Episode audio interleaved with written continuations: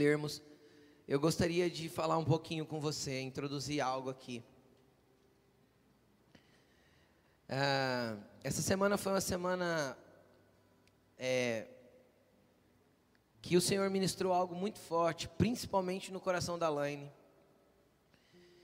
E começou a liberar algo no espírito dela, e na, acho que foi na segunda-feira, ou na terça. E veio um peso de intercessão sobre a vida dela. A Laine é muito sensitiva no espírito, e ela tem muita sensibilidade às coisas que o Senhor comunica. E, e veio um sentimento a respeito de o quanto nós estamos caminhando como igreja brasileira, como povo de Deus sobre a nação. Quem é povo de Deus sobre o Brasil aqui diz amém. O quanto nós temos que tomar cuidado para que nós estejamos atentos a uma mentalidade humanista, 100% racional, que passa a depender apenas de si próprio. Amém? Estão comigo? Que passa a depender apenas de si próprio e que passa a, a colocar na força do seu braço o seu poder. Quando nós olhamos, por exemplo, para a Europa, tem alguém aqui que já estudou missiologia, estudo de missões e o que acontece nos países do mundo com o evangelho? Tem alguém que já já estudou isso aqui ou não? Ninguém? Nunca nem um pouquinho? Então tá. A Europa, há 50 anos atrás, ainda era uma terra cheia da presença de Deus e com muitas pessoas, 50, 60, 70 anos atrás. E se nós voltarmos no tempo, os grandes avivamentos que aconteceram na história partiram da Europa. No entanto, hoje, o continente europeu, principalmente os países ricos, ou seja, da Itália para o oeste europeu, né, o leste europeu é um país, são países mais pobres, mas os países mais ricos da Europa, é, a proporção do evangelho, e eu não digo só de protestantes, eu digo de cristãos de uma forma geral, é de 0,5% em alguns países até 2% em outros. Vocês entenderam o que eu disse? É 2% de pessoas servem a Deus na Europa. Enquanto no Brasil, por exemplo, a gente tem só de cristãos evangélicos quase 40%. E se nós formos juntar os cristãos que também são católicos praticantes, a gente chega aí perto da casa dos 80%. Amém? Estão comigo? E lá nós estamos falando de 2%.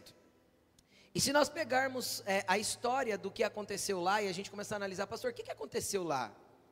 Foi uma onda de incredulidade, por quê? Uma onda de distanciamento de Deus, por quê? Porque na verdade eles começaram a ter em si mesmos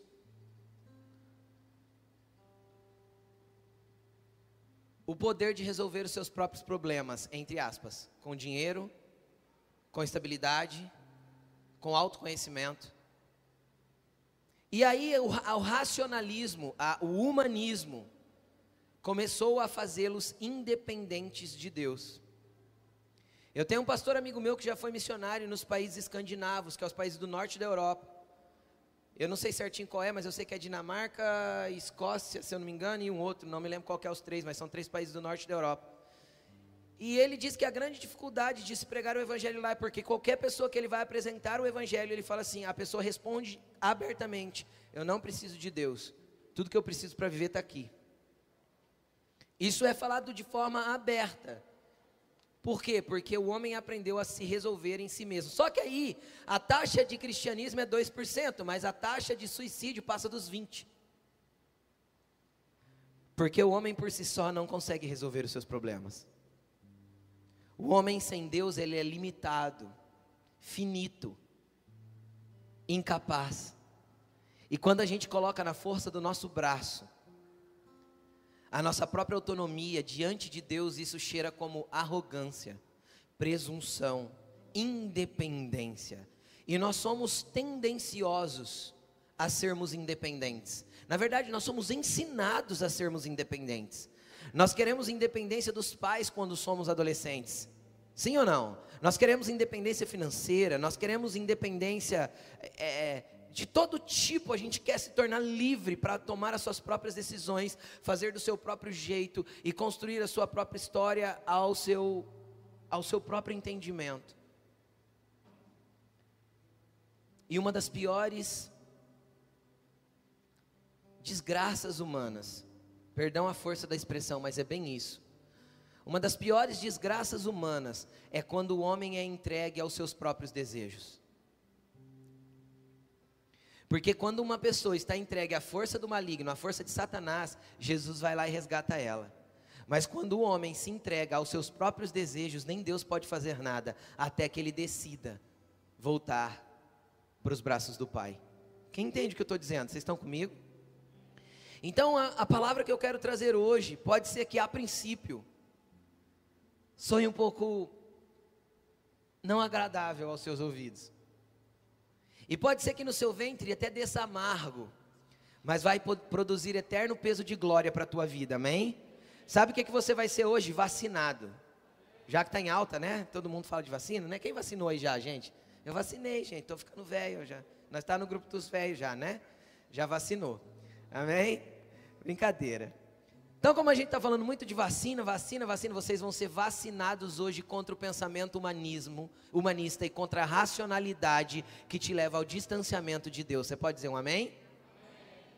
Repita assim comigo.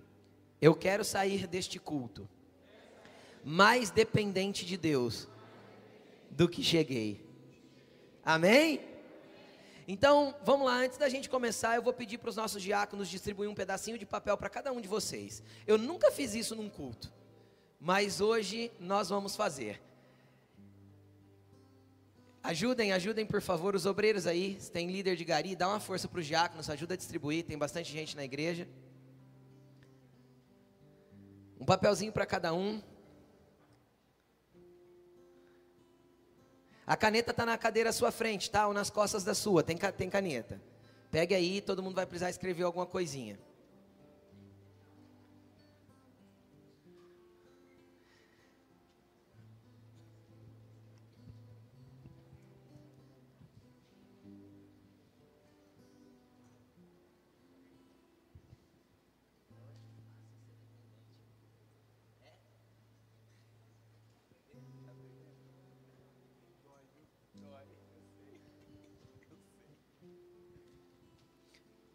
Amém? Pegaram aí o papel? Quem está sem, levanta a mão, gente, só para a gente se localizar. Quem está sem papel ainda, levanta a mão bem alto, fica com a mão erguida, por favor.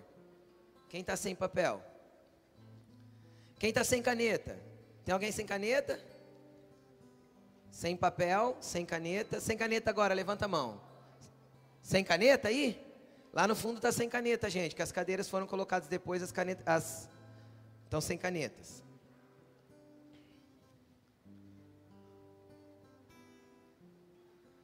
Amém? Tem alguém que ainda está sem papel e sem caneta? Levanta a mão bem alta lá, lá naquele canto. É caneta? Caneta, China? Caneta lá no canto, lá precisando, ó.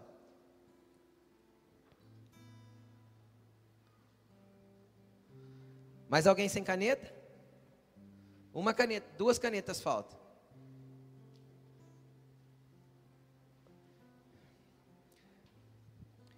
Se precisar de caneta, corre alguém lá na sala. Ah, vai estar tá fechado o Aprimore. Não vai adiantar. Conseguiu caneta? Amém. Desculpa a bagunça, gente. Eu nunca fiz isso, né? Parar a pregação para fazer você escrever. Então vamos lá. Nós vamos fazer hoje. Eu vou fazer uma oração. E depois da oração eu quero que você escreva. O que, que você vai escrever? Eu quero que você vasculhe. Por isso que eu falei que eu vou fazer uma oração primeiro. Eu quero que você vasculhe no mais profundo do teu coração. Quais são os seus objetivos para curto, médio e longo prazo? Na área financeira, na área profissional, na área emocional, relacionamentos. Quais são os seus objetivos? O que você quer viver nos próximos um ano, três, cinco? O que você quer construir? O que você imagina que você deveria viver? E eu queria te pedir que não é porque você está na igreja que você deve espiritualizar se isso não é a verdade do teu coração no teu cotidiano. Então não espiritualize aqui hoje dizendo, Jesus, eu quero te conhecer mais profundamente. Se no teu cotidiano você não ora. Entenderam o que eu estou falando ou não? Então eu quero que você expresse no papel a verdade de quem você é. Ninguém vai ver. Isso é teu. Você vai mostrar só para quem você quiser. Se você não quiser mostrar para ninguém, você vai, a esposa vai te pedir, você vai falar assim, não quero mostrar. E você pode falar para ela que eu autorizei e você falar que não, porque isso é particular seu. Então você vai colocar a verdade do seu coração aí e você vai escrever nesse papel com muita sinceridade. Quais são os seus planos para os próximos um ano, até o final desse ano, dois anos? Eu vou orar e vocês vão escrever. Senhor, eu te peço que o teu Espírito traga verdade ao coração dos filhos que estão aqui. Que a luz do teu Espírito reflita o que realmente é verdadeiro para que eles possam passar para esse papel. Que todo espírito de engano saia da mente deles agora e todo véu, Senhor, de religiosidade seja arrancado, para que nenhuma resposta seja espiritualizada fora do contexto da verdade do que realmente eles querem viver.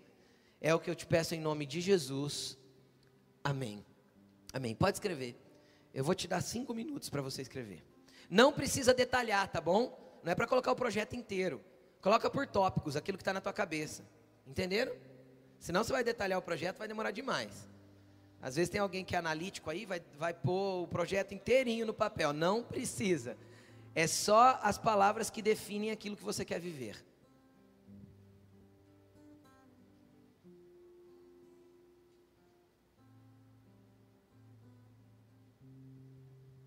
Às vezes você vai pôr emagrecer. Você vai pôr arrumar um varão e casar.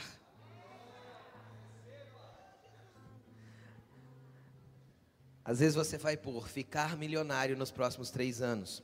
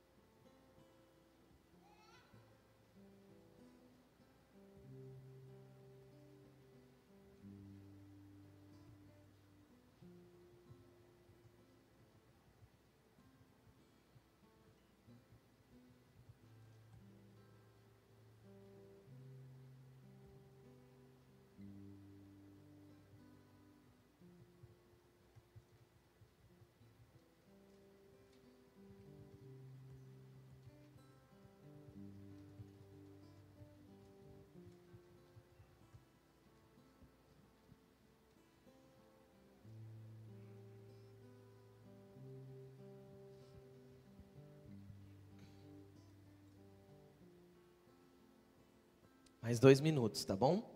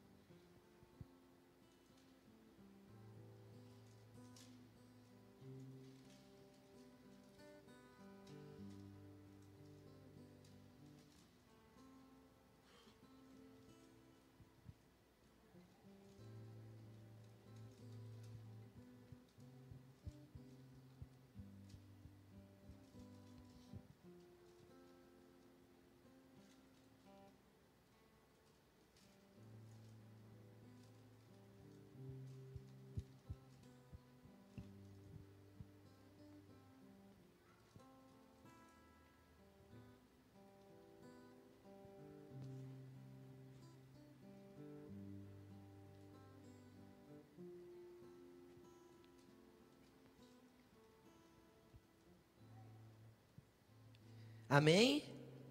Terminaram? Dobre o seu papelzinho, guarde aí no seu bolso, guarde dentro da sua Bíblia, guarde. Até porque pode ser que muitas coisas aí precisam ser motivo de oração, amém? Então guarde, amém? Vamos lá, vamos para a palavra. Você abriu a sua Bíblia, Mateus capítulo 13, versículo 44. Mateus capítulo 13, versículo 44. Senhor, nós te apresentamos esta palavra. Venha falar conosco de forma profunda, que o teu entendimento seja construído dentro de nós. Que nós venhamos a aprender, Senhor, com o Senhor nessa noite, que a graça do Senhor inunde os nossos corações, que o entendimento do Senhor se pouse sobre o nosso coração, mente e entendimento, em nome de Jesus. Amém? Amém. Vamos lá. Olha o que diz esses dois versículos. No contexto, Jesus está explicando a respeito do que é o reino dos céus. E ele diz o seguinte: O reino dos céus é como um tesouro escondido num campo. Certo homem, tendo-o encontrado, escondeu-o de novo e então, cheio de alegria, foi, vendeu tudo o que tinha e comprou aquele campo. O reino dos céus também é como um negociante que procura pérolas preciosas, e encontrando uma pérola de grande valor, foi, vendeu tudo o que tinha e a comprou. Deixa eu te falar um pouquinho a respeito do reino dos céus, e eu quero que você comece a entender isso. Pastor, o que é o reino dos céus? O que, que o reino dos céus tem a ver conosco e como isso está ligado? Quando Jesus falava do reino dos céus e ele mostrava como o reino dos céus funciona a partir de exemplificações de parábolas, o que, que isso quer dizer? O que eu quero fazer você entender, preste bastante atenção aqui, que o reino dos céus, ele é, porque ele chegou com Jesus, Jesus várias vezes disse, ó, vos é chegado o reino dos céus. Então o reino dos céus chegou com Jesus. Quem pode dizer um amém que crê nisso? Ok, então o reino dos céus já é, mas também está por vir. Como assim, pastor? Porque hoje o reino dos céus, ele é o estabelecimento de um entendimento e de uma cultura e de uma base de estrutura dentro de nós. Isto é o reino de, dos céus hoje. Nós somos cidadãos do reino dos céus, apesar de vivermos na terra. Quem está entendendo? No reino da terra, no reino dos homens. Estão comigo ou não? O que é o reino dos céus dentro de nós? O apóstolo Paulo definiu isso como sendo justiça, paz e alegria do Espírito Santo dentro de nós. Então, quando nós andamos em ordem, em justiça, andar em justiça é andar ajustado com aquilo que é os princípios da palavra de Deus, com aquilo que é os princípios de Deus para a minha vida, e isto é andar em justiça. Quando eu ando em paz, no Senhor. E quando eu tenho alegria no Espírito Santo, eu sou a manifestação de um cidadão do reino dos céus. Quem pode dizer um amém? Quem quer ser um cidadão do reino aí diz amém? E é interessante que, do mesmo jeito que nós somos cidadãos do reino dos céus, nós também esperamos o reino vindouro do nosso Senhor. Por quê? Porque um dia, preste atenção, a trombeta vai soar, a última trombeta, a sétima, a última é a sétima, já leu Apocalipse? A sétima, e lá está escrito: quando a sétima trombeta soa, os céus se abrem e ele vem com grande glória. E os céus vão se abrir e Jesus voltará. É só quem falou amém que crê nisso? Vou falar de novo: a sétima trombeta vai soar e Jesus voltará. Quando ele voltar, o reino dele virá e se estabelecerá entre os homens, e ele implantará um governo milenar sobre todas as nações da terra. Então o reino dele já é, porque somos cidadãos desse reino, apesar de não estar inserido nesse reino de forma física, mas apenas de forma espiritual. Mas o reino vindouro dele, nós seremos cidadãos desse reino, sendo dirigidos e governados por ele. Então, nós seremos participantes reais de um reino vindouro. É isso que a minha Bíblia e a Bíblia de todo mundo que está aqui e de todo mundo que lê está escrito. Tá bom? É assim que Jesus vai fazer. Agora, o que é interessante disso? É que quando Jesus diz que nós descobrimos o que é o reino dos céus, isso seria tão irresistível que seria semelhante a um homem que encontrou um tesouro escondido numa terra, mas a terra não era dele.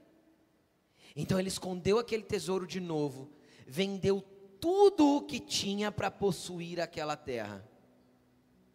Já parou para pensar aí se você encontrasse petróleo no sítio de alguém aqui na região? Para para pensar.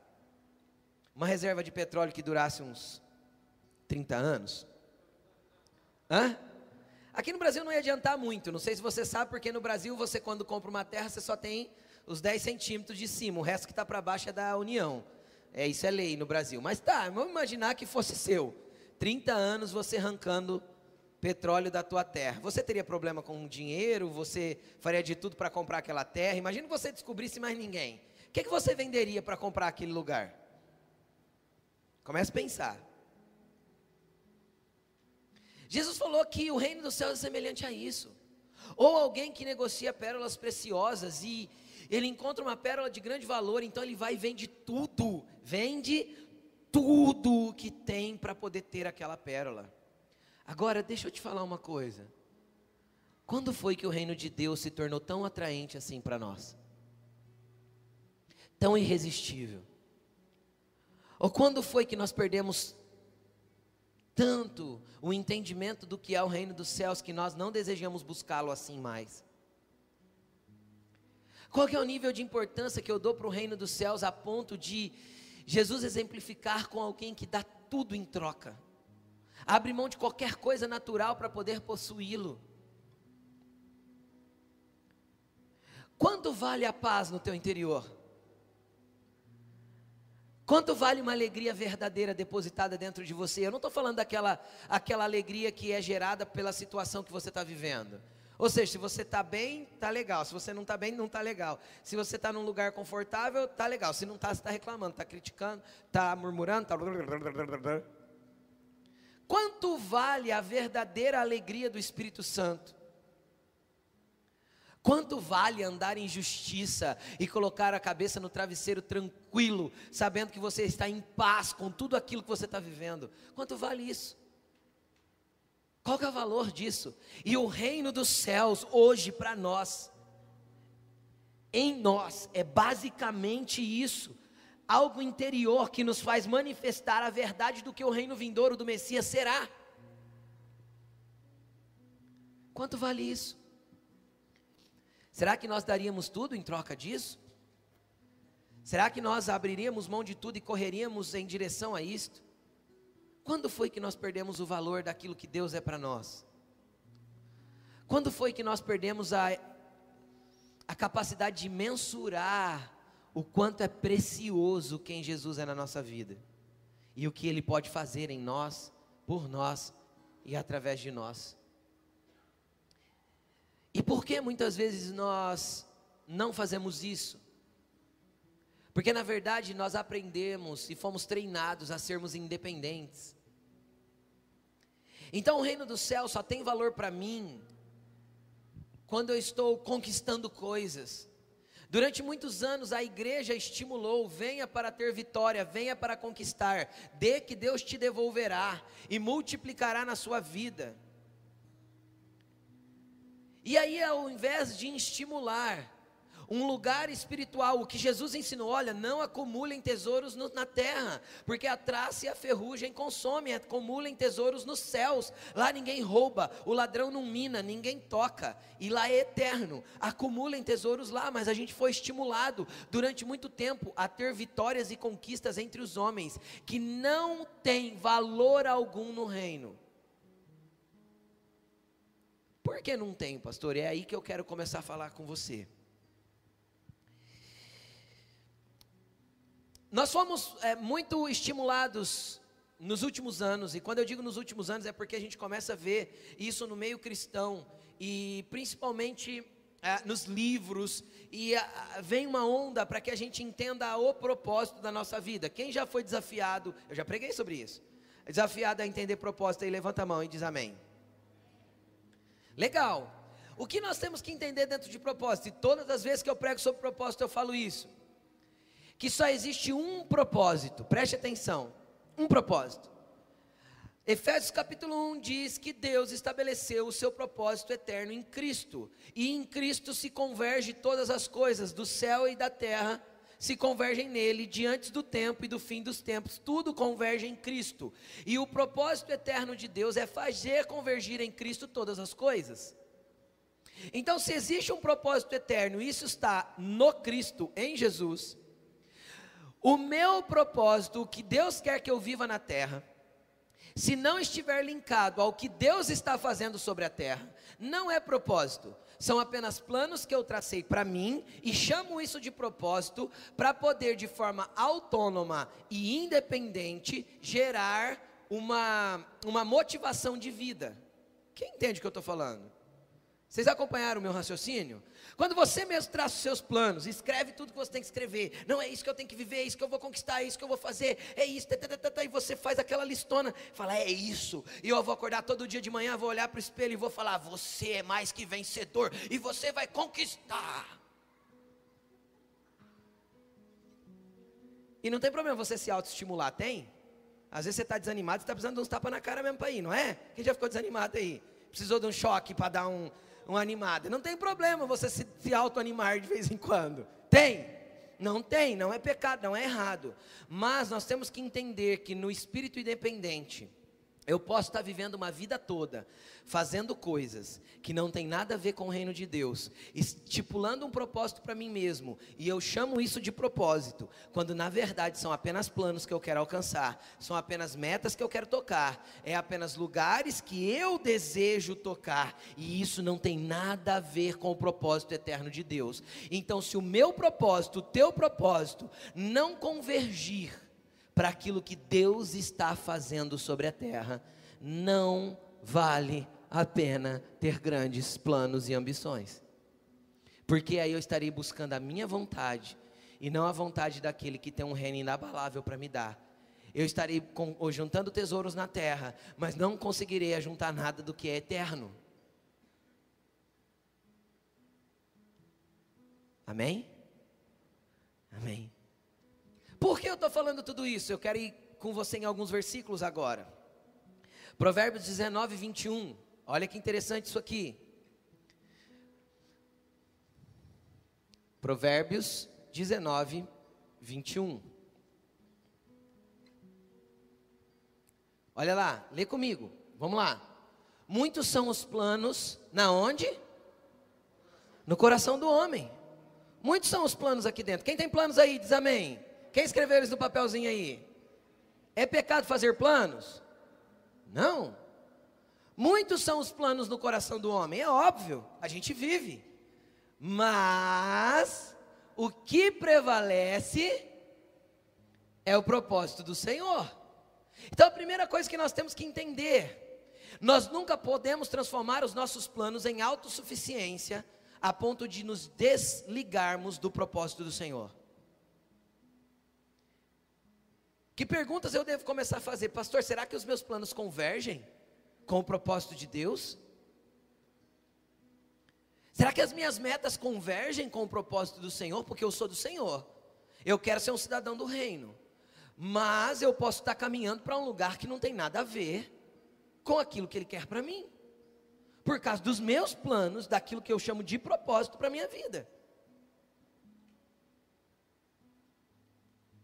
Então, os seus planos convergem ao propósito do Senhor, porque o que vai prevalecer é o propósito do Senhor. O que vai prevalecer é aquilo que Ele tem para fazer na tua vida. E você pode estar absolutamente convicto de um engano. Você entendeu isso ou não? Você pode estar absolutamente convicto de um engano. Porque às vezes a, as riquezas deste mundo, os desejos dessa terra, a luxúria que ela oferece, o conforto que isso tudo oferece, te iludiu a ponto de você empenhar toda a sua vida em algo que não tem a ver com o que Deus quer que você viva. Então você pode estar absolutamente convicto em um engano. E esse é o pior tipo de engano. Por quê? Porque é um engano que eu não acho que estou enganado, eu estou convicto que estou certo. E isso às vezes te distancia do propósito, do propósito do Senhor para a tua vida, que é o reino dos céus. Deus não quer cidadãos do reino dos céus vivendo como se estivesse vivendo longe do reino dos céus. Deus não quer cidadãos do reino dos céus vivendo de forma displicente. Deus quer cidadãos do reino dos céus que reflitam aquilo que o reino vindouro dele será. Vamos continuar? Olha o que diz Provérbios 21, 30 e 31. Provérbios 21, versículo 30. Não há sabedoria alguma. Então, muitas pessoas, para alcançar o propósito, têm buscado algum tipo de sabedoria humana. Essa não é a sabedoria de Deus que Salomão está falando, porque Salomão é um, de, é um adepto de ensinar sabedoria de Deus, sim ou não? Quem já leu Provérbios? Provérbios é sabedoria, sabedoria, sabedoria. Que sabedoria? De Deus. Então aqui ele não está falando da sabedoria de Deus, mas olha o que ele diz: não há sabedoria nenhuma humana, ou nenhum discernimento, ou nem, nem discernimento algum, nem plano algum que possa opor-se ao Senhor. Sabe o que, que Deus continua sendo? Soberano. Sabe o que, que Deus continua sendo? Senhor das nossas vidas. Então preste atenção. Quando eu reduzo Deus a meu servo, eu não entendi nada a respeito do reino dos céus. Como reduzir Deus a meu servo? Quando eu ponho os meus planos diante dele e falo assim: Deus, abençoa. Peraí, peraí, peraí, peraí. É eu que sirvo ele ou é ele que vai me servir com a bênção daquilo que eu preciso? Então eu inverti o lado. Agora, quando eu me coloco diante de Deus, do jeitinho que Jesus se colocou, então aí eu começo a me parecer com o reino de Deus. Que jeito que Jesus se colocou, pastor? Assim, ó. Eu vou transliterar a palavra para ficar bem fácil de você entender. Depois eu falo do jeito que está escrito, você vai entender.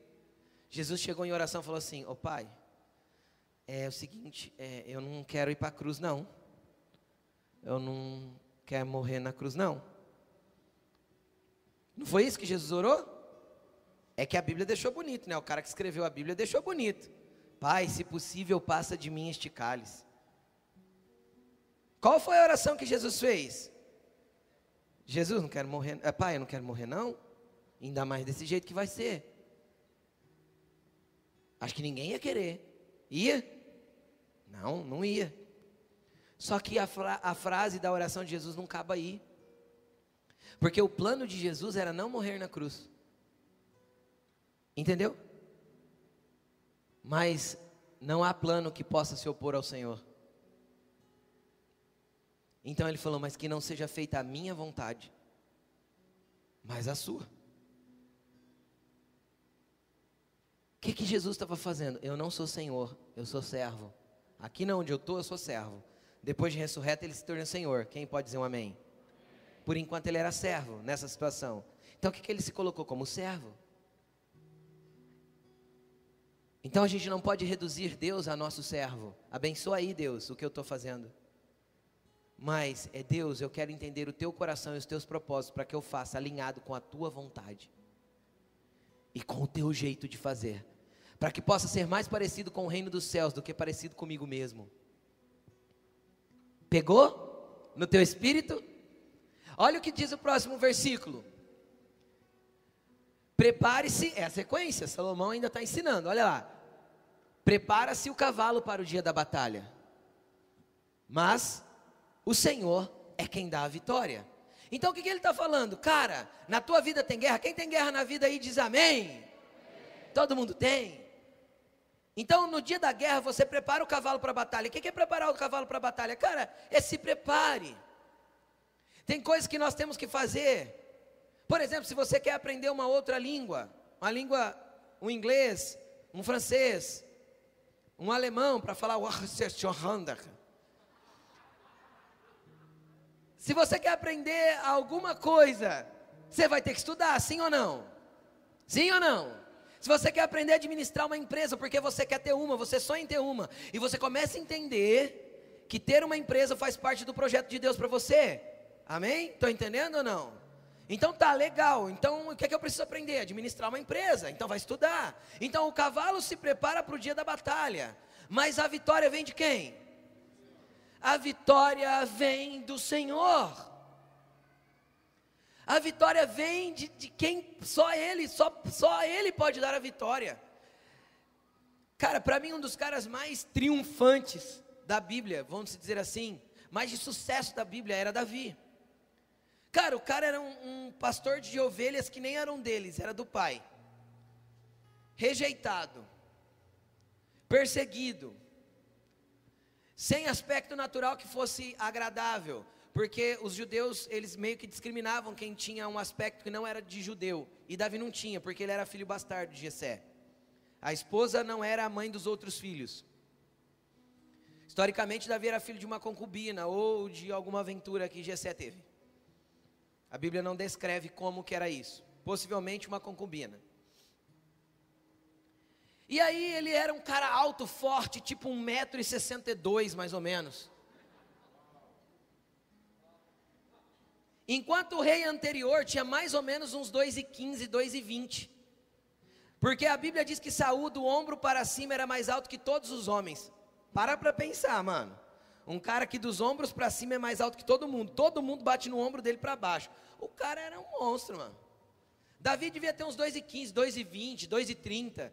Aí vem Davi, 1,65m, batia na cintura de Saúl, mano. Então Davi não tinha aspecto nenhum, só que Davi tinha uma, coi uma coisa diferente. Qual era a coisa diferente que Davi tinha? Antes de qualquer batalha, cara, o exército estava reunido? Tava. Tava todo mundo armado? Tava. Tava todo mundo ali, ó, como os 300, aú, aú, todo mundo. Doido para ir para a guerra. O que que Davi fazia? Tá todo mundo aqui? Tá, beleza? Dá um minutinho que eu vou orar. Todas as batalhas Davi orava.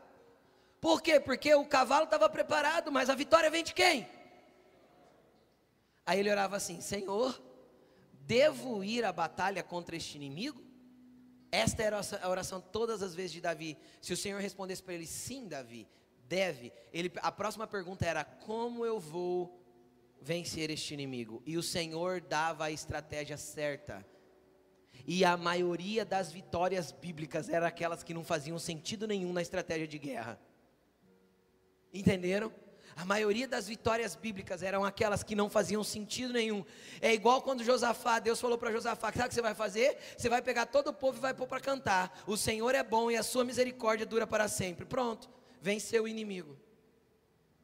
Quem ganha a guerra cantando? Tem alguém na história que já ganhou a guerra cantando? Só Josafá porque a vitória vem do Senhor. Então não é a força do teu braço, não é o teu humanismo, não é a tua, a, a, a tua reprogramação ou a tua a, autoestimulação, não é essas coisas que vão te fazer vencer, sabe por quê? Porque tudo que você precisa está no reino dos céus, Ele é justiça, é paz e é alegria no poder do Espírito Santo que te capacita para vencer tudo aquilo que você tem para batalhar. Eu posso ouvir um amém? Então, cara, prepara os cavalinhos. Mas se não der certo, tira o cavalinho da chuva. E descansa em Deus. Entendeu? Prepara os cavalos. E se não der certo, volta o cavalo lá para a baia, tira o, a cela, guarda ele e fala: tá bom, Deus, entrego nas tuas, nas tuas mãos a minha vida, o meu cavalo, a cela e toda a preparação que eu fiz. É teu. O que o Senhor vai fazer com isso ali na frente eu não sei, mas eu vou descansar no Senhor, porque o Senhor continua sendo dono da minha vida. Será que você pode levantar suas mãos para o alto e dizer para Ele: Senhor é dono da minha vida? Fala com sinceridade. Se você não quer falar, não fale, mas se não fala, Senhor, seja dono da minha vida. Governe toda a minha história, toda a minha existência. Vamos continuar?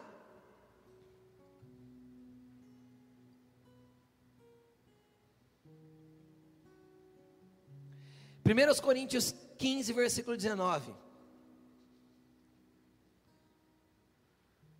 Olha só. Se é somente para esta vida, preste atenção nisso. Apóstolo Paulo aqui falando. Se é somente para esta vida que temos esperança em Cristo, dentre todos os homens, somos os mais dignos de compaixão. A tradução do grego, a, a, aqui ó, dignos de compaixão, poderia ser traduzido como os mais miseráveis de todos os homens. Nas outras versões da língua portuguesa, todas está escrito isso: os mais miseráveis de todos os homens. Se nós esperamos em Cristo apenas para esta terra, se a nossa esperança não é o reino dele, se a nossa esperança não é crescer com ele, se desenvolver nele, conhecê-lo, ajuntar tesouros no céu, se a nossa esperança está só para a terra, nós somos de todos os homens os mais miseráveis. Ou ainda poderia ser traduzido, eu anotei aqui, como dignos de lástima. Essa é a versão do dicionário. Dignos de lástima ou miseráveis. É isso que a palavra grega aí significa. Cara, se eu espero em Jesus só para Ele curar minha coluna, desencravar a unha do meu dedão, me dar condição de construir minha casa, de trocar de carro, se eu espero em Jesus apenas aqui na terra, e se qualquer frustração da terra é situação para me tirar de perto de Jesus, significa que eu não sirvo Jesus, eu apenas quero a bênção do que Ele pode fazer. Eu apenas quero a consequência boa de andar com Jesus e de estar numa igreja, de ouvir uma palavra que me abençoa para mais uma semana e que me estimula para mais uma semana. Mas o que Jesus quer é que você aprenda a ser dependente dEle em todas as coisas. Quantas pessoas aqui, seja muito sincero com você mesmo, tentam coisas há muito tempo, não interessa a coisa, eu não quero, eu não quero dar um lugar, mas tem algumas coisas que você tenta há muito tempo e não consegue. Quem aqui, aqui tem coisas que você tenta há tempo e não consegue? Você já parou para orar, para colocar isso na presença de Deus, para entender se está faltando dependência para que você consiga vencer esse ambiente? Ou alcançar aquilo, ou se realmente isso não tem nada a ver com Jesus e por isso você não tocou até hoje. Não tem nada a ver com o propósito eterno e às vezes isso vai te levar para longe do que Jesus quer. Cara, Deus conhece todos os nossos passos, até mesmo aqueles que nós ainda não demos. Então, existem coisas que Deus não pode nos dar, justamente porque Ele sabe que após nos dar, nós teremos consequências e ações erradas que vão nos afastar daquilo que é o propósito dele para nós. E apesar do homem ter muito plano no coração, o que prevalece é o propósito do Senhor para aqueles que pertencem a Ele, é claro. Você crê nisso?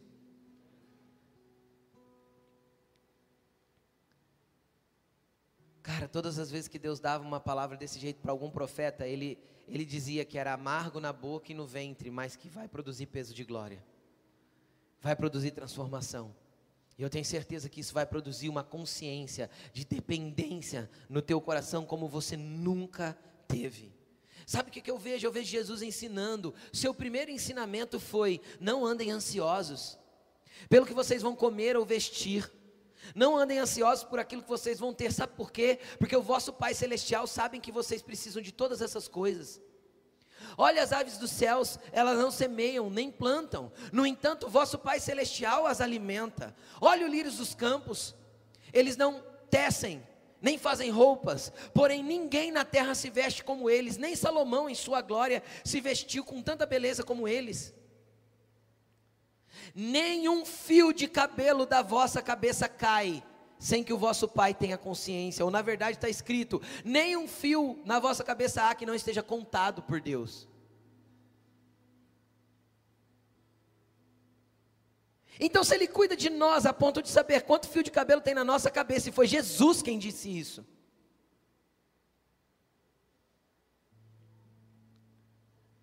Você acha que Ele não sabe da tua necessidade? Você acha que ele não pega cada lágrima e não lê para entender o que está acontecendo dentro desse coração? Você acha que ele não pega cada semblante carregado de angústia e consegue traduzir em expressões para que ele possa te abençoar? Você acha que ele não conhece cada cantinho desse coração, cada trauma que você viveu, cada dor que você sentiu? E você acha, você acha mesmo que ele não pode transformar toda essa dor em alegria, em cura, em poder e em misericórdia?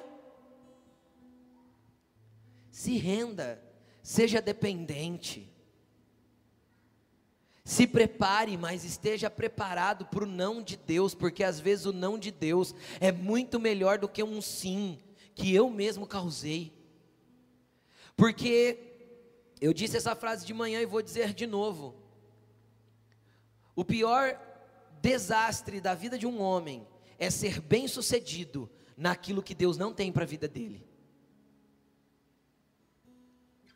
O pior desastre do ser humano é ser bem-sucedido naquilo que Deus não tem para a vida dele.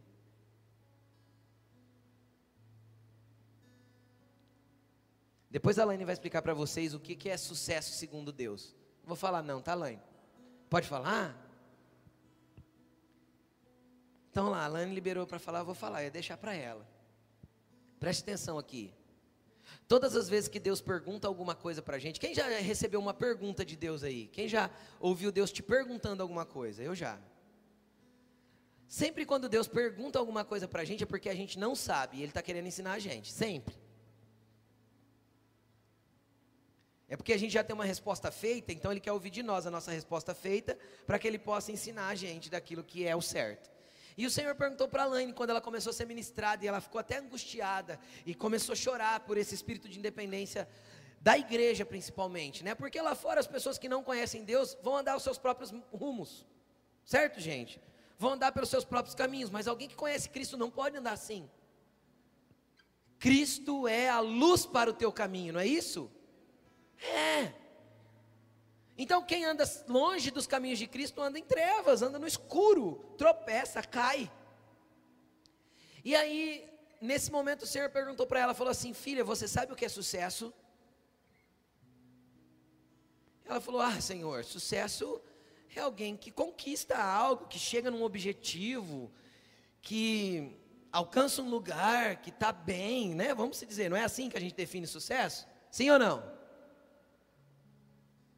O Senhor disse para ela: Filha, sucesso para mim é quem vive no centro da minha vontade.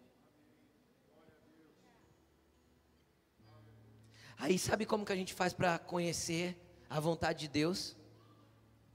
Transformem-se, mudando o vosso modo de pensar, para que vocês experimentem a boa, agradável e perfeita vontade de Deus. O problema é que Deus quer mexer na nossa mentalidade para que nós saiamos de uma cultura humanista e entremos na cultura do reino dos céus de dependência dele. Deus quer que nós saiamos de uma cultura de autoconquista e saibamos que a vitória vem do Senhor. O dia que nós alcançarmos lugares que as pessoas vão nos aplaudir por isso, nós sabemos, nós saberemos que não tem nada a ver conosco, não está pautado na nossa capacitação, não está pautado na nossa preparação não tem a ver com o cavalo que foi preparado, tem a ver com a dependência que temos dele, porque ele resolveu fazer na nossa vida, além daquilo que nós pedimos ou pensamos, maior do que aquilo nós, daquilo que nós jamais imaginamos. É assim que ele opera na vida daqueles que dependem dele.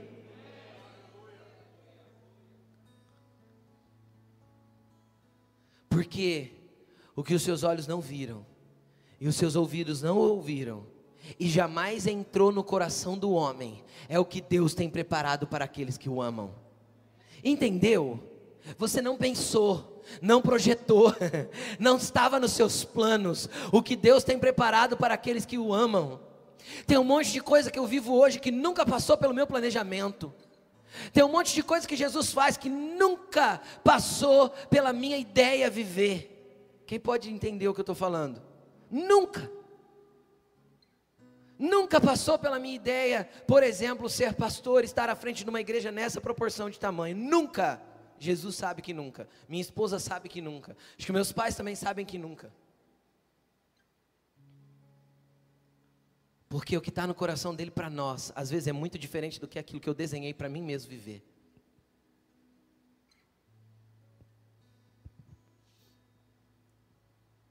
Eu quero continuar com você.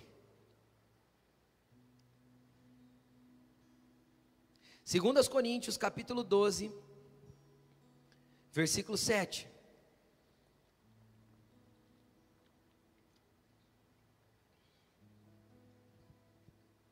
Olha só. Paulo tinha sido levado, deixa eu te explicar o contexto aqui. Paulo tinha tido uma experiência com Deus, daquelas uma bem cabulosa mesmo, sabe? Aquelas experiências espiritual bem doida. Quem já teve alguma experiência espiritual bem doida aí com Jesus? Eu já tive. Daquelas uma que quando a gente conta não dá nem para os outros nem acredita. Eu já tive uma experiência assim, a Laine também, minha, algumas pessoas que eu conheço, várias pessoas que eu conheço também já tiveram. Paulo teve uma dessa aí, mas eu acho que a dele foi mega ultra power, foi fora de padrão mesmo, a experiência que ele teve. E aí, olha o que ele diz: para impedir que eu me exaltasse por causa da grandeza das revelações, foi tão poderoso que ele viveu, que foi revelado para ele foi tão intenso, que ele voltou meio se sentindo, sabe? Tipo assim, ah, onde eu fui? Igual aquela musiquinha da internet, né? Aonde nós chegou, né?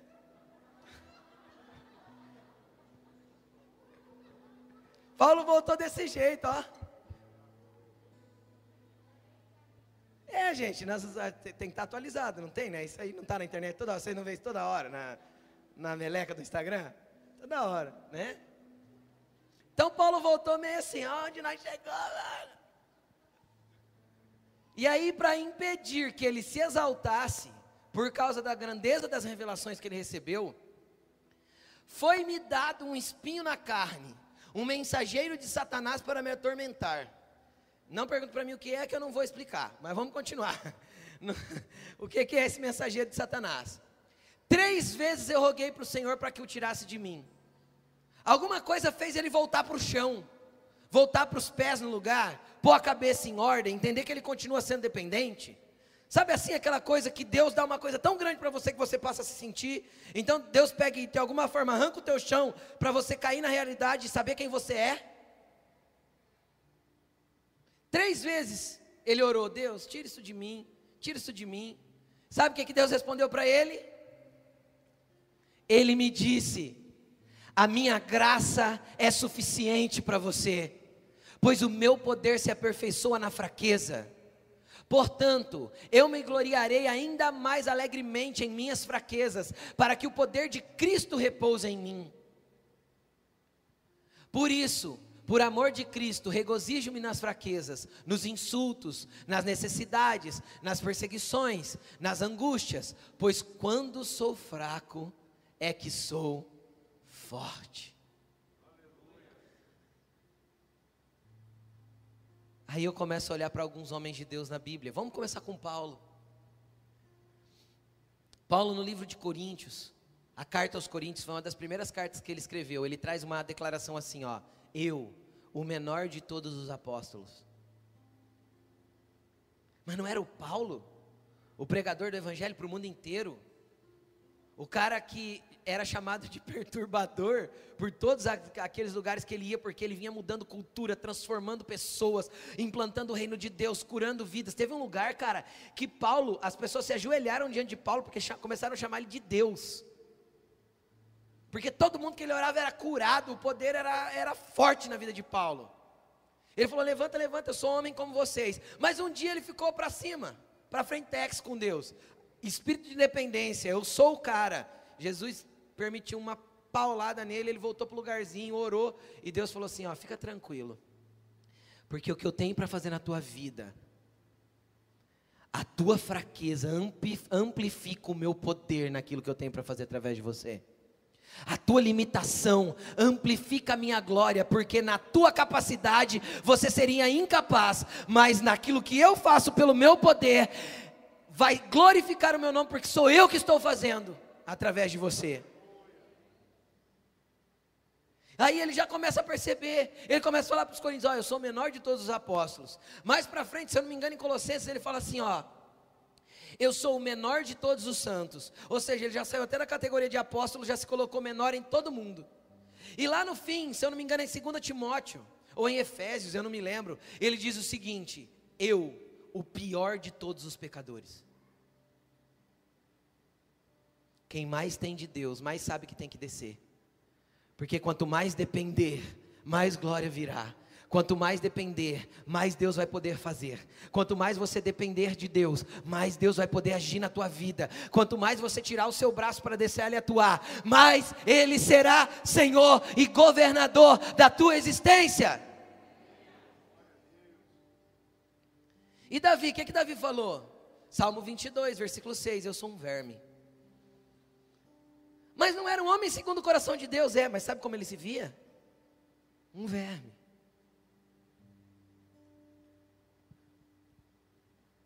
Mas ele era rei, pastor. Mas ele olhava para Deus e falava: Deus, eu sou só um verme. Mas se o senhor quer pegar um verme e fazer rei, então pode fazer, Deus. E Salomão? Deus chegou nele e falou: Então, Salomão, agora você é rei. E ele falou assim: Deus, eu sou incapaz. Como eu vou poder conduzir um povo tão grande? Eu não tenho sabedoria em mim mesmo, eu não tenho nada. Então Deus aparece para ele em sonho e fala assim: Salomão, você quer sabedoria ou você quer riqueza? Ele fala assim: Senhor, eu quero sabedoria. Porque se eu não tiver sabedoria para lidar com esse povo, eu não vou poder governá-lo. O Senhor fala assim: Você pediu bem, Salomão. E porque você pediu sabedoria, também vou te dar riqueza. Porque Deus não tem problema de dar riqueza para quem não tem o coração nela. Porque ninguém pode servir a dois senhores. Ou você vai amar a um e odiar o outro, ou você vai se dedicar a um e desprezar o outro. Ninguém pode servir a Deus e as riquezas. Então você só terá bens materiais em abundância quando isso não te prender, quando você for um doador, quando isso não for o centro da tua vida, quando você não transformar o teu objetivo, o seu sonho, o seu plano num ídolo. O problema é que a gente transforma os nossos projetos em ídolos. O que é um ídolo, pastor? Não é aquele negocinho que a gente faz assim com uma estatueta. Não, não, não, não. Aquilo também é. Aquilo também é. Mas um ídolo é tudo aquilo que faz você dedicar força, tempo, empenho para alcançar, para agradar e para tocar. Isso é um ídolo. Então, às vezes, você fez da sua casa um ídolo, do seu do, da sua carreira um ídolo, da sua conquista um ídolo, do seu filho um ídolo. Porque isso tomou o lugar de Deus e fez com que todo o teu projeto de vida estivesse focado em alcançar esse tipo de coisa. E isso se torna um ídolo. Porque nós desfocamos do reino dos céus para focar naquilo que a gente tem que construir na terra. E se torna um ídolo. Porque Deus não tem problema em fazer pessoas ricas.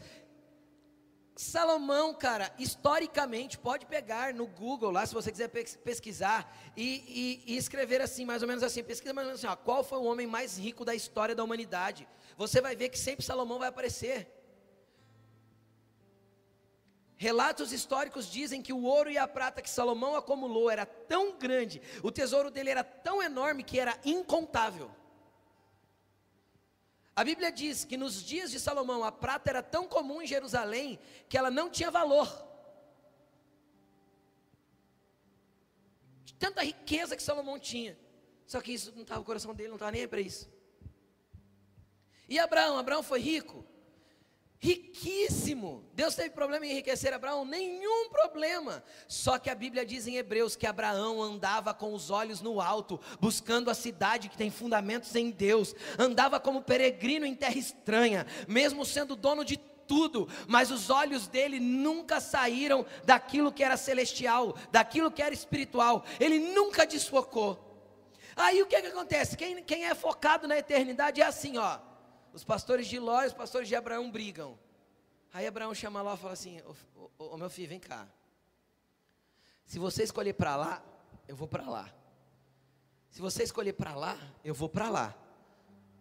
Então escolhe aí para onde você quer ir, porque a bênção de Deus não está ligada ao lugar, a bênção de Deus está ligada àquilo que Abraão carregava, aquilo que Abraão cria, aquilo que Abraão vivia, e onde os olhos deles estavam fixos naquilo que era celestial, na cidade que ele esperava, que tem fundamentos no reino dos céus. Hebreus declara isso. Então aí Ló escolhe as campinas do Jordão, um lugar irrigado, e o outro lado sabe o que, que ele ficou? Com a parte montanhosa de Israel. Não dá nem para apacentar a ovelha. E ele, ele não falou, se for para lá, eu vou para lá. Ele foi.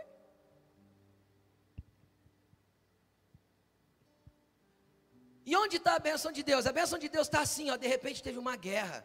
Os, o rei de Sodoma contra os outros reis foram quatro reinos contra cinco reinos, foi uma treta lá, deu uma guerra. E, e, e, e Ló, seu sobrinho, morava em Sodoma nessa época, porque ele escolheu para Sodoma. E aí? Aí Ló foi capturado. E todos os bens da cidade de Sodoma foram levados como despojo de guerra, né? Foi saqueada a cidade, tudo foi levado. Aí Abraão pega 318 homens que eram seus funcionários. Agora deixa eu te explicar uma coisa, não é que esses 318 homens eram guerreiros, homens de espada. Não, não, era o pastor das ovelhas dele, sabe assim? Era o que cultivava a terra, era o que abria poço. Quem está entendendo o que eu estou falando? Eram os homens que trabalhavam ali ao redor. Abraão era um homem agrícola, pecuária, sabe assim? Um cara simples, era da terra. Aí ele cata 318 caras e vai contra um exército de cinco nações. E ganha. Como? Porque os cavalos se preparam para a batalha. Mas o que prevalece é o que mesmo? Quem dá a vitória? O Senhor. Quem deu a vitória para Abraão? O Senhor. Ele tinha capacidade humana para isso? Não. Tinha exército para isso? Não. Treinamento é, de exército para isso? Não. Quem deu a vitória? Senhor. E aí? Aí ele chega, o rei, de Sodoma, o rei de Sodoma vem negociar com ele, Gênesis 14. Abraão, fica com os bens, me dá as pessoas. Abraão falou assim: Você nunca vai ouvir dizer que o rei de Sodoma me enriqueceu, porque eu não preciso da riqueza que os homens podem oferecer. Tó os bens Fique com eles. Eu quero as pessoas. Porque pessoas têm mais valor do que qualquer coisa que tenha sobre a terra. Não é à toa que o cara era rico. Riquíssimo. Não era pouco rico, não.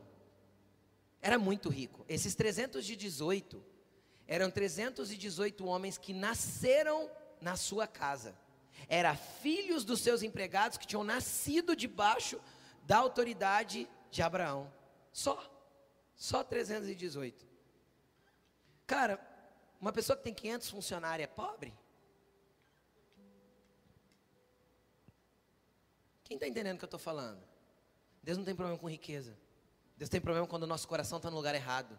Quando a força daquilo que nós fazemos está no nosso braço. Maldito é o homem que confia no homem e coloca na força do seu braço o seu poder.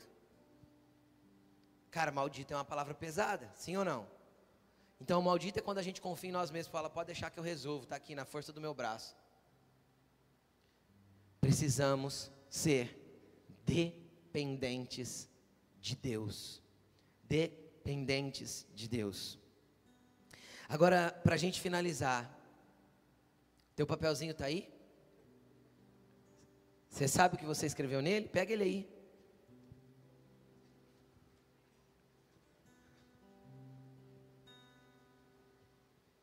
O que, que eu quero que você olhe para esse papel e você faça com ele?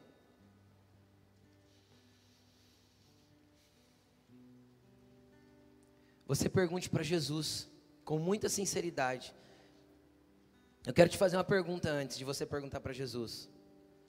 Se tudo que está escrito aí, ou partes do que está escrito aí, não tiver nada a ver com o que Deus tem para a tua vida, você ainda quer viver? É essa a pergunta que eu te faço. Se o que está escrito aí não tiver a ver com o propósito de Deus para a tua vida, se o que está escrito aí está fazendo você se desgastar e ficar longe do reino dos céus, se o que está escrito aí está fazendo você trabalhar tanto que você não tem tempo mais para orar, se o que está escrito aí está fazendo você se empenhar tanto que você já não tem mais tempo para nenhuma leitura edificante, para ler mais a Bíblia, se o que está escrito aí te tira tudo aquilo que é conexão com o reino dos céus, questione se realmente isso é da vontade de Deus. E aí eu vou um passo além. E se o que está aí, Jesus disser para você, filho, parte disso eu não tenho para a tua história, parte disso eu não tenho para a sua vida, será que você se sujeitaria à vontade dele? Ou será que você insistiria em viver aquilo que você quer viver? Pior do que um homem entregue, um, um ser humano entregue a uma ação demoníaca, a espíritos malignos, é um homem entregue aos seus próprios desejos. Porque do espírito maligno o Senhor pode libertar, mas dos seus próprios desejos o homem vai precisar cair em si para voltar para a presença do Pai. Então nessa noite nós vamos orar para que você tenha clareza e luz a respeito dos seus planos. Para que você tenha clareza e luz, para que você se torne um dependente de Deus. Porque Jesus pode um dia chegar em você e falar assim: de quem é a empresa que você tem? E você às vezes gaguejando vai ter que responder: é Jesus, foi o Senhor que deu. E ele vai falar assim: então me devolve. Porque eu ouvi isso de Jesus.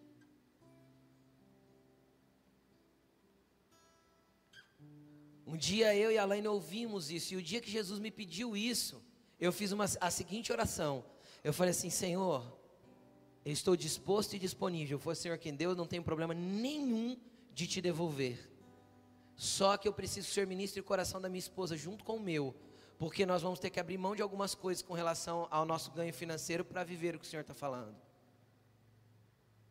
Demorou um mês para Jesus falar com ela. Pensa no angústia. Para mim sair para trabalhar, fazer aquela empresa acontecer, sabendo que eu já estava fora da vontade de Deus. Deixa eu te explicar uma coisa.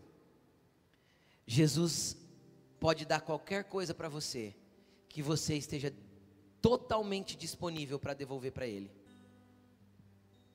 A hora que Ele quiser. Eu vou repetir isso. Deus ama dar presentes que você esteja completamente desapegado e que você possa devolver para Ele na hora que Ele pedir.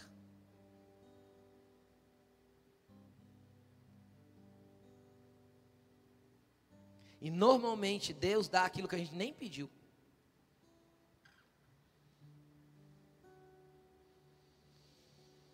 Eu quero que você se coloque de pé com seu papelzinho.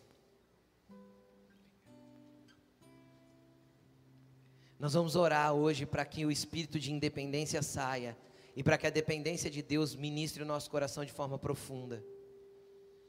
Nós vamos orar nessa noite para que essa mentalidade humanista não tome conta da igreja, que você receba isso, receba isso como uma vacina, para que você nunca se esqueça quem você é, da onde você veio, o que Deus fez na tua vida e onde Ele pode te levar.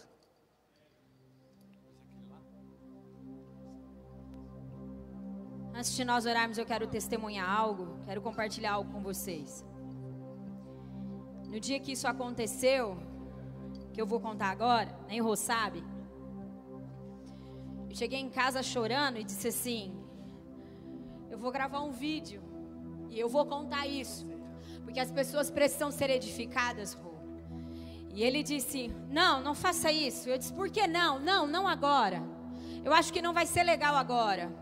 E eu falei, tudo bem, então eu vou esperar. E foi muito interessante porque Deus me disse assim: ó, chegou o momento de você edificar a fé dos meus filhos, para mostrar para eles o quanto eu sou Deus e capaz de fazer aquilo que eu disse que eu faria. Nós precisamos entender uma coisa: Deus zela pela Sua palavra.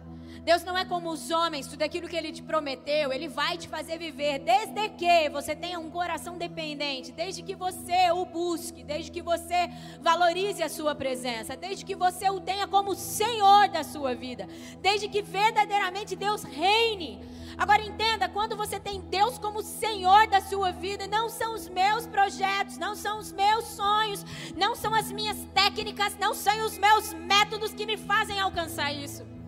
Porque todas as vezes que eu uso de técnicas e métodos meus, eu estou dizendo, eu não preciso de você, Deus. Eu sei chegar onde, eu, onde o Senhor disse que eu chegaria. Consegue entender? E o Rô compartilhou aqui, bem rápido, preste bastante atenção nisso. O Rô compartilhou quando nós tivemos que entregar a nossa repre é, representação. Eu não vou entrar nesse detalhe. Mas naquele dia eu estava numa conferência e foi, foi anunciado, o ministrante disse: é, eu quero denunciar alguns ladrões que estão aqui sobre a sua vida. E na hora, naquela época, nós estávamos muito bem financeiramente falando, vivendo coisas que eu nunca imaginei viver. E eu falei assim para o Senhor: Senhor, quero vasculhar minha vida aqui agora. E eu quero achar se tem algum tipo de ladrão. E eu disse assim para Deus: Deus, eu não vejo ladrão nenhum. Foi assim que eu descobri. A respeito da empresa. Eu não vejo ladrão nenhum, Senhor. Eu não vejo nada que está me roubando. Eu não me sinto roubada em nada. Deus, eu tenho crescido no Senhor, na revelação de quem o Senhor é. Deus, eu estou feliz. Eu me sinto muito bem espiritualmente falando, financeiramente falando. Meu casamento está bom. Eu moro numa casa que eu nunca imaginei que moraria. Meus filhos estão bem. Quais são os ladrões, Deus? Então Deus, na hora, disse: O ladrão é, e ele denunciou a empresa. E eu falei: senhor está doido? Como pode uma fonte de lucro ser um ladrão? E aí Deus disse assim: presta atenção que eu vou chegar onde eu quero para testemunhar. Ele disse assim: Eu quero que você aprenda a depender de mim. Eu quero que você viva sobre a minha dependência. Eu sou Deus que vou sustentar você. E eu quero te dar esse detalhe agora. Ele disse assim: Eu vou enviar uma pessoa na sua vida, presta bastante atenção nessa pessoa, sabe disso, porque eu guardei, escondi isso em Deus, porque eu queria que Deus falasse agora. O Senhor disse assim: Eu vou enviar uma pessoa na sua vida, e essa pessoa ela vai te vestir. E as roupas que essa pessoa vai te dar não serão qualquer roupa, serão as melhores roupas. E esses dias, eu sempre fui muito abençoada pela Ana Ova. Eu nem sei se ela está aqui. Desde que a Ana chegou na igreja e a Ana me abençoa muito com vestes. E eu sempre disse, Deus, tô achando que a Ana é aquela que o Senhor falou para mim há tantos anos atrás. Escuta o que eu estou dizendo. Quem conhece as roupas da Ana sabe o que é. Aqui. Tudo dela. Presta atenção no que eu vou te falar. Eu tenho condição de comprar roupa. Eu estou dizendo sobre um Deus que cumpre a sua palavra e fiel. É isso que eu estou dizendo. Presta atenção no que eu vou te falar agora. Esses dias nós íamos gravar um conteúdo, conteúdo que nós estamos liberando na internet. E ela disse assim para mim, Lene, qualquer tipo de roupa, qualquer coisa que você precisar, você pode ir lá buscar na empresa. E você grava com as roupas. E eu disse: tudo bem, isso é comum no meio de quem faz vídeos e tudo mais. Pega-se roupa, pega-se. Quem sabe, quem está no meio disso, pega-se móveis para gravar e tudo mais comum.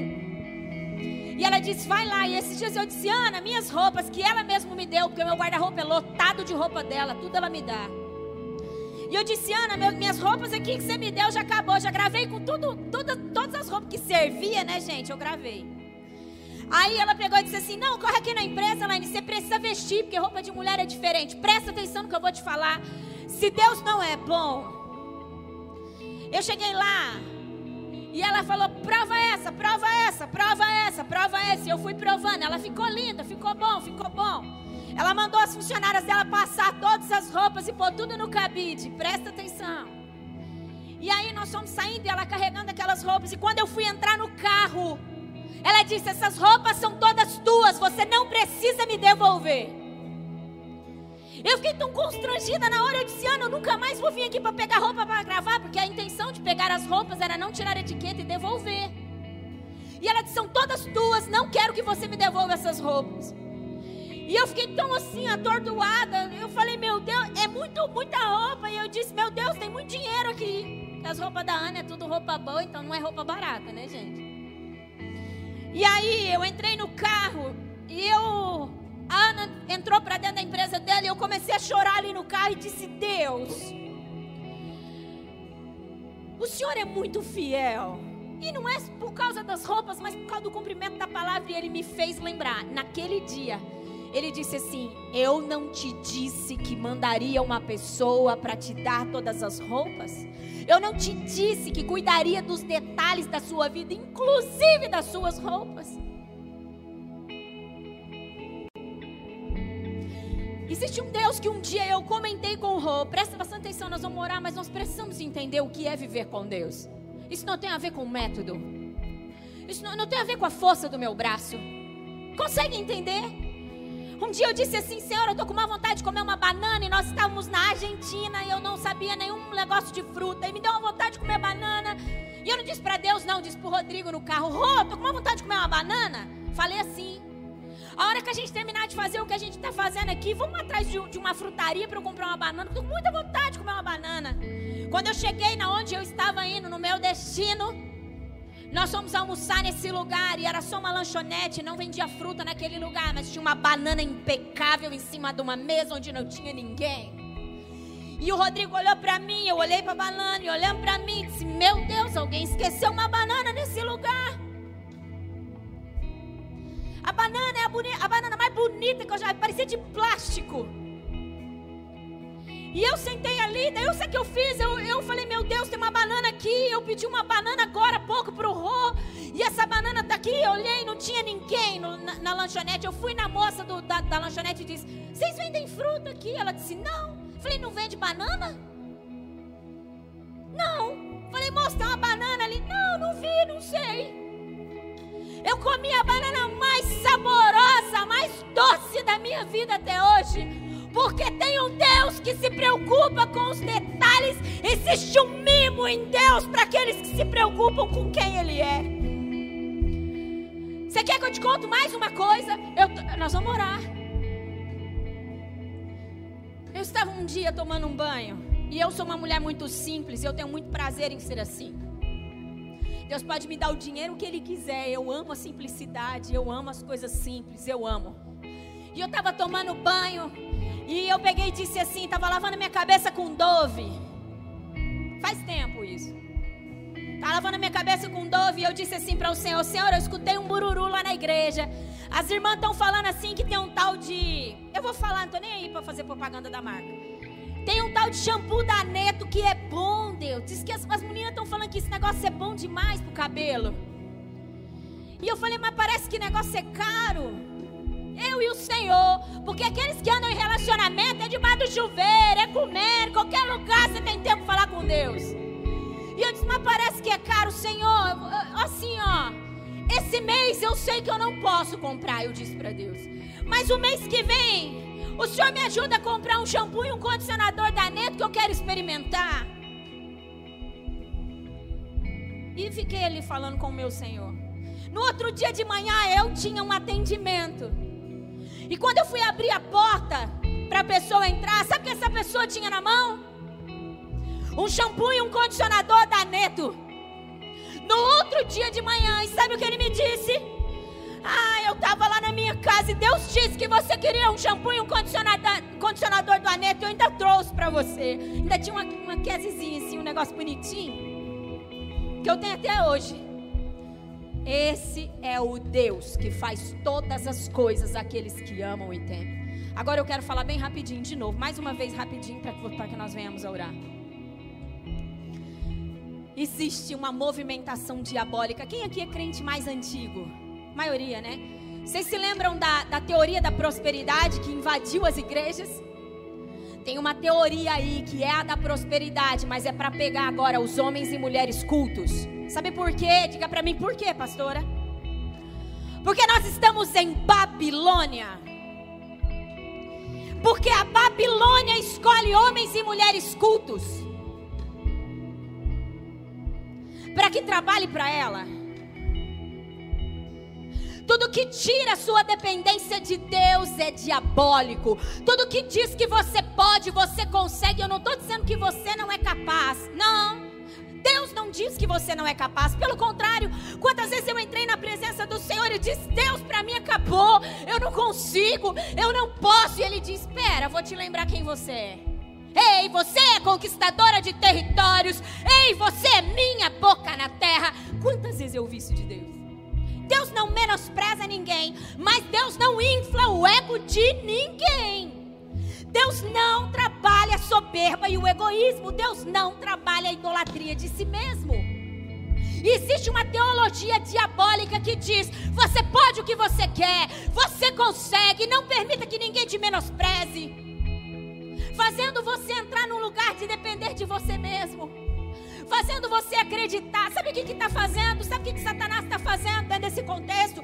Fazendo com que as pessoas não se tornem ensináveis, fazendo com que as pessoas não acertam correções. Olha que interessante. Hebreus. Eu falei que eu estava acabando, né?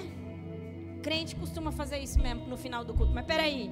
Hebreus capítulo 12, versículo 11 diz: Nenhuma disciplina parece ser motivo de alegria no momento, mas sim de tristeza. Mais tarde, porém, produz fruto de justiça e paz para aqueles que por ela foram exercitadas. Tem algumas versões que diz: nenhuma correção. Sabe o que, que é essa nova? Doutrina que está entrando no meio do povo de Deus. Diz: não permita que te critiquem, não permitam que, que chamem a sua atenção, porque vão te diminuir. Quando na verdade a Bíblia diz assim: quando alguém te disciplinar, quando alguém te corrigir. Agora, uma disciplina e uma correção é o que, gente? É uma crítica. Alguém te traz uma crítica e diz: não, você não pode continuar dessa forma, está errado esse caminho. Isso é uma crítica. Sabe o que Satanás, na sua sutileza, está fazendo? Fazendo com que a igreja. E eu sei que é porque tem uma onda violenta do Espírito do Senhor para tocar a terra, para que homens e mulheres alucinados pela presença, apaixonados pela presença, dependentes da presença, possam fluir conforme o reino de Deus. E Satanás também sabe disso, e ele está investindo na igreja. Pastora, como que Satanás está investindo na igreja? Escuta uma coisa. Não significa que porque usa versículo bíblico a coisa é de Deus. Pastora, você está doida? Meu irmão, presta atenção. Quem é da casa tem ouvido eu falar e não é de agora. Nos últimos tempos, o que nós mais precisamos é discernimento. Quem lembra disso? Orem por discernimento, clamem por discernimento. Nós precisamos de discernimento. Por quê? Porque tem muita coisa que está atrás de coisas que parecem ser uau e são diabólicas. Porque não é porque coloquei um versículo bíblico na frente daquilo que a, a, a doutrina por trás não é errada. Vocês precisam entender isso. Nós precisamos ser um povo que tem discernimento. A palavra do Senhor diz que quem é espiritual discerne todas as coisas e a ninguém é discernido. O povo de Deus precisa ser espiritual para discernir as novas metodologias, as novas ideias que vão vir sobre a igreja. E a ideia de Satanás é atacar a igreja, porque a igreja não vai conseguir alcançar aquilo que Deus disse que ela faria. Por isso que nós estamos dizendo, Deus está à procura de homens e mulheres inegociáveis, ou seja, homens e mulheres que não abram mão daquilo que Deus de verdade quer que eles sejam, em nome de um sucesso. Pastora, mas eu jamais faria isso. Cuidado. Às vezes você já está fazendo e acha que não. Por isso precisamos de discernimento. Eu quero te contar o que está por trás de uma metodologia do você pode, você é capaz, você não sei o que, egoísmo, soberba, individualismo. Porque você pode, meu irmão, você pode, mas Deus ama usar o outro para te abençoar. Deus ama você depender uns dos outros. É por isso que nós somos uma comunidade poderosa. É por isso que a igreja é poderosa. Só que essa nova metodologia prega individualismo. Você não depende de ninguém para viver o que, é, o que você quer viver. Olha que loucura! Quer outra coisa que eu te conto? Faz olhar para a terra, faz ver riqueza, classifica sucesso como dinheiro. E nós temos um Deus por trás de tudo isso. Um Deus que chama Mamon. Mamon está por trás de uma ideologia errada que está pegando muito crente. Porque tem crente falando. E porque tem versículo bíblico sendo usado. Agora eu vou te contar só uma coisa. Existem absurdas seitas, muitas seitas, muitas eu não vou dar nome aqui, mas eu posso te dar. Existem muitas seitas que usam a Bíblia para fazer os seus rituais.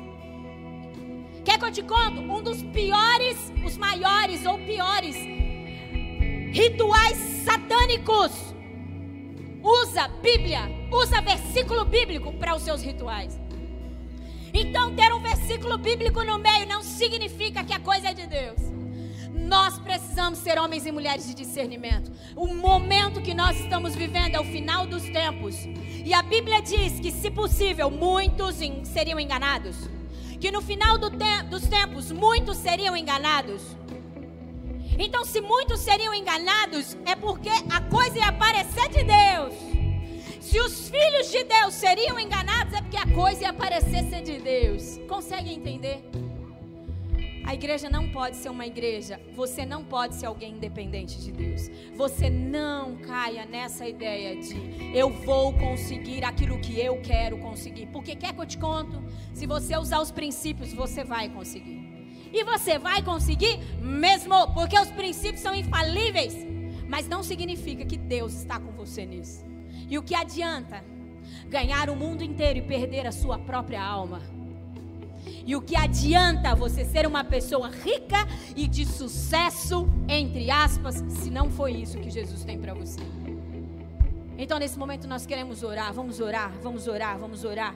Vamos clamar ao Senhor. Comece a falar com Deus. Deus, eu oro para que o Senhor me guarde. Deus, eu oro para que o Senhor me proteja. Deus, eu oro contra todo racionalismo, contra todo humanismo. Quer que eu te conto? Presta atenção aqui. Que o Espírito do Senhor me faz lembrar agora. Ah, tem, peraí, peraí, peraí. Presta atenção nisso, Senhor. Ah, tem gente que está morrendo de medo do sinal da besta. Tem alguns que não querem nem tomar vacina porque tem o sinal da besta, né? Misericórdia. Presta atenção. O sinal da besta é. O sinal da besta é, biblicamente dizendo, 666 é o sinal do homem. O 6 é o número do homem. Não é isso? Todo mundo sabe disso? 666. E aí nós sabemos que diz que vai ser o sinal na testa e nas mãos. Sabe qual que é a ideia? Humanismo, racionalismo, uma mente que depende dele mesmo. Homens e mulheres que não se submetem a sua mente ao Espírito do Senhor. Esse é o sinal da besta.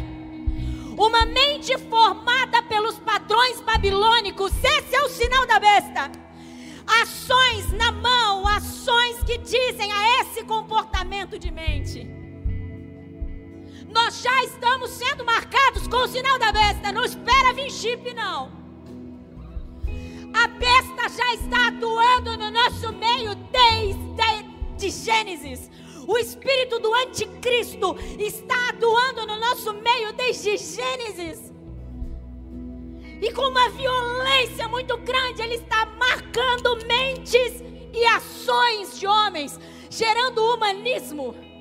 Acredite, você consegue uma mente humanista, racional, independente de Deus, é uma mente marcada pela besta, que tem ações que condizem a isso, mente e ações. Consegue entender?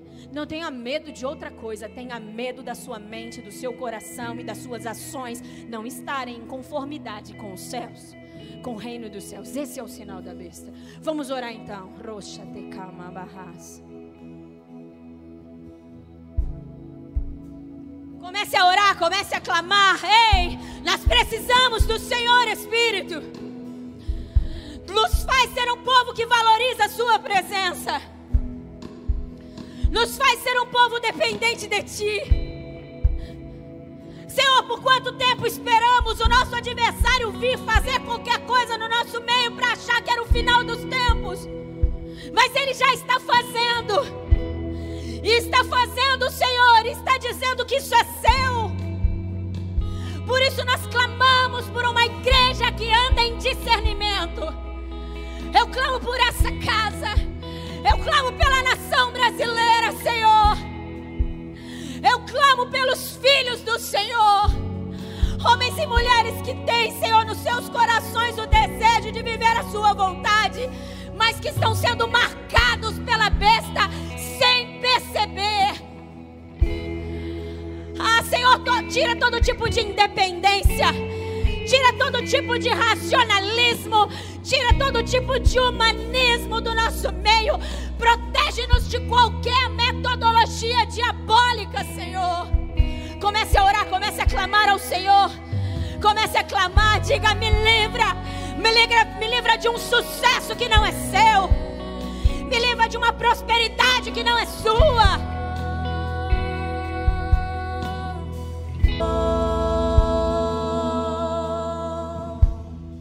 Existe um Deus que sabe com exatidão tudo aquilo que você precisa. Existe um Deus, em Salmo 139 é claro isso, que quando te formava e você estava informe no ventre da sua mãe, ele escrevia algo sobre você. Não caia essa nova metodologia, não trace os seus projetos, não faça nada disso na independência de Deus. Nossa casa, essa família de fé, o ministério cumprir, tem uma palavra de Deus. Vocês serão contra um braço contra a Babilônia. Quem já ouviu a, a, o culto da visão, quem estava no culto da visão, quem conhece a nossa história, sabe que temos essa palavra. Vocês serão um braço contra a Babilônia. Babilônia está recrutando homens e mulheres inteligentes, porque é esses que interessa. Para treiná-los a juntar riqueza na terra. Sabe por quê? Porque quando chegar o grande dia, eles vão dizer como os israelitas disseram.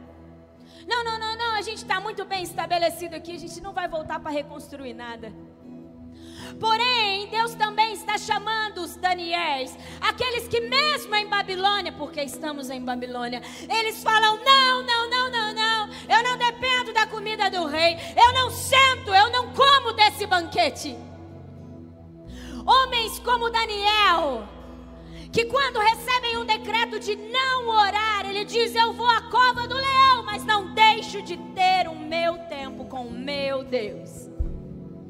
É esses homens, homens e mulheres inegociáveis que não negociam dentro da cultura de Babilônia. Estamos em uma cultura babilônica, não negocie na cultura babilônica.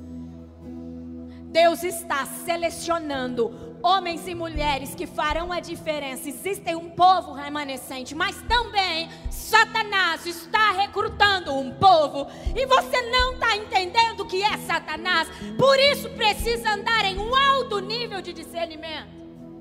Porque a ideia de Satanás é fazer você perder o propósito de Deus. A ideia de Satanás é fazer você perder o seu lugar de filho. Pode vir à igreja, pode conhecer Bíblia. Se ceder às ideias de Babilônia, vai perder o seu lugar. Não negocie, não ame as riquezas, não se prenda a essas coisas. Cuidado com as metodologias, cuidado com tudo aquilo que infla o seu ego. Cuidado que, com tudo aquilo que diz que você é, você pode. A Bíblia diz totalmente ao contrário. Davi, um homem segundo o coração, disse: Eu sou só um verme. Eu fico pensando, Davi, dentro de uma metodologia diabólica que está sendo ensinada aí. Ele ia contra todo o sistema, né? Eu, um verme? Como assim? Não diga que você é um verme. Você é muito mais do que vencedor. Você é o cara. Diz Davi dizia, não, eu sou só um verme. Consegue entender isso? Que Deus guarde a nossa mente e o nosso coração. Satanás já está marcando os seus. Satanás já está selecionando um povo. Pastor, a partir de como que Satanás faz isso? Motivação do coração. É na motivação do coração. Posso, posso deixar isso muito espiritual? Pode. Mas se a motivação do seu coração for a juntar tesouros na terra, cuidado, porque você vai ser a próxima vítima, se já não estiver sendo. Consegue entender? Que Deus nos dê um olhar à eternidade. Deus nos dê sabedoria e capacidade para viver nesse tempo. Em nome de Jesus.